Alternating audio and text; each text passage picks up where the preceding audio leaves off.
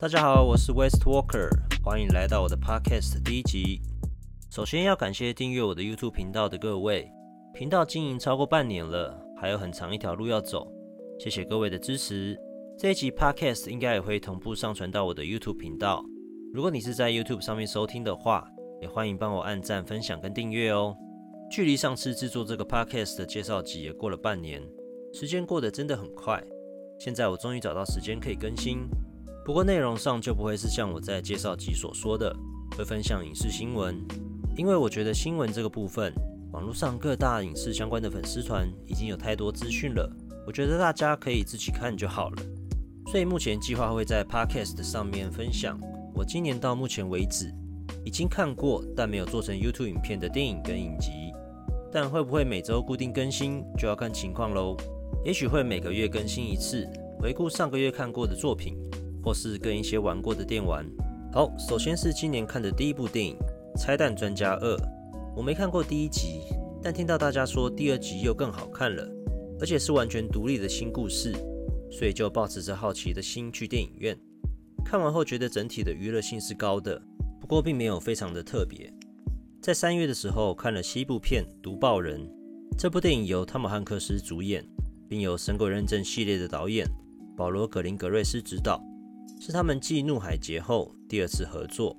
故事描述美国内战结束后五年，汤姆汉克斯饰演的退伍军官基德上尉，以毒报人的身份从一个小镇到另一个小镇，和当地居民分享世界各地的精彩新闻，基本上就是西部牛仔版的 Podcast 了。他在德州的平原遇到小女孩乔汉娜，并答应护送这个女孩回家。通常导演的风格都是快节奏的惊悚动作片。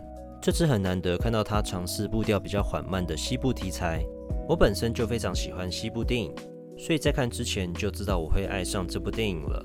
优美的摄影再加上汤姆汉克斯的演技，很推荐大家去看这部电影。三月的时候也看了迪士尼的动画作品《寻龙使者拉雅》。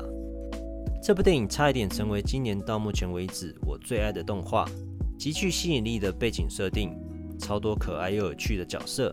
还有精彩的武打动作场面，绝对是值得全家大小一起收看的奇幻冒险故事。而且这部电影的作曲，应该是今年第一部在我脑中能够哼出来的旋律。三月份我还看了一部电影《终极自杀旅店》，是在影片留言区看到的推荐。这部神秘悬疑电影由在《冰与火之歌：权力游戏》中获得极高的知名度的尼可拉斯克特 What？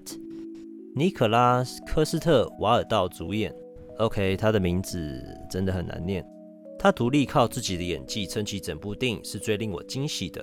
电影的故事也蛮有意思的，不过整体太过绝望，所以当初看完后就没有打算做影片观后感的分享。因为我觉得从去年开始，我们需要的是一些正面的能量。到了四月份，我看了奥斯卡最佳导演赵婷的《游牧人生》。这部也是看完心情不会太好的电影。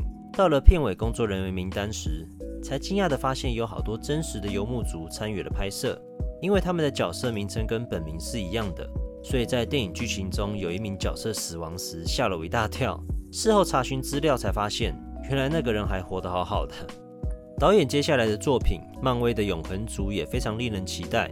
不过我一直对好莱坞近年来很喜欢雇佣擅长指导文艺片的导演。来拍摄大成本制作这个方式觉得很奇怪，因为他们拍出来的成果水准不如预期的蛮多的，像是《量子危机》《侏罗纪世界》，反而我觉得以前那些从恐怖电影起家的导演，像是山姆·雷米跟彼得·杰克森，他们拍出来的《蜘蛛人》跟《魔戒》比较能抓住观众的心。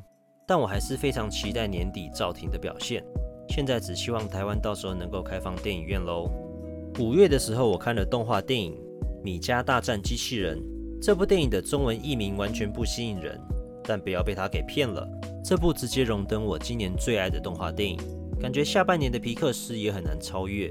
之后我应该也还是会做一部影片来分享这部动画的观后感，所以这边就先不多说了。再来，大概是今年最大的惊喜，我竟然还可以在电影院重温一遍《魔戒》三部曲，而且还是在以前没有体验到的 IMAX 影厅。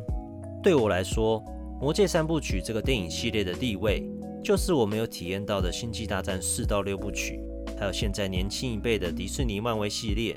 绝对是到目前为止我最喜欢的三部曲电影。之后我应该也会再做一部影片，分享我对这三部曲的观后感。接下来就是影集的部分了。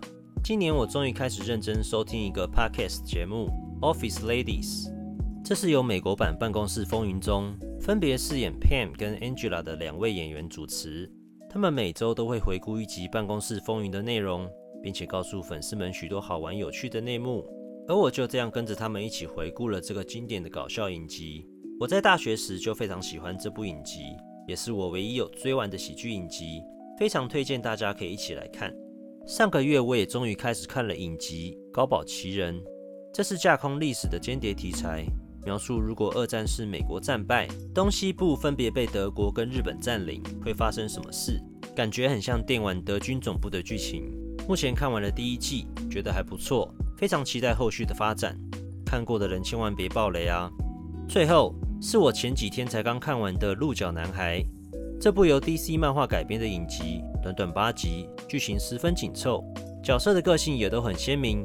尤其是饰演主角鹿角男孩的克里斯汀·康佛瑞，天真的性格很难不让人喜欢。这部我近期应该也会做一部影片来分享，还没看过的话，绝对可以花时间来追哦。好喽，那今天的分享大概就是这样吧。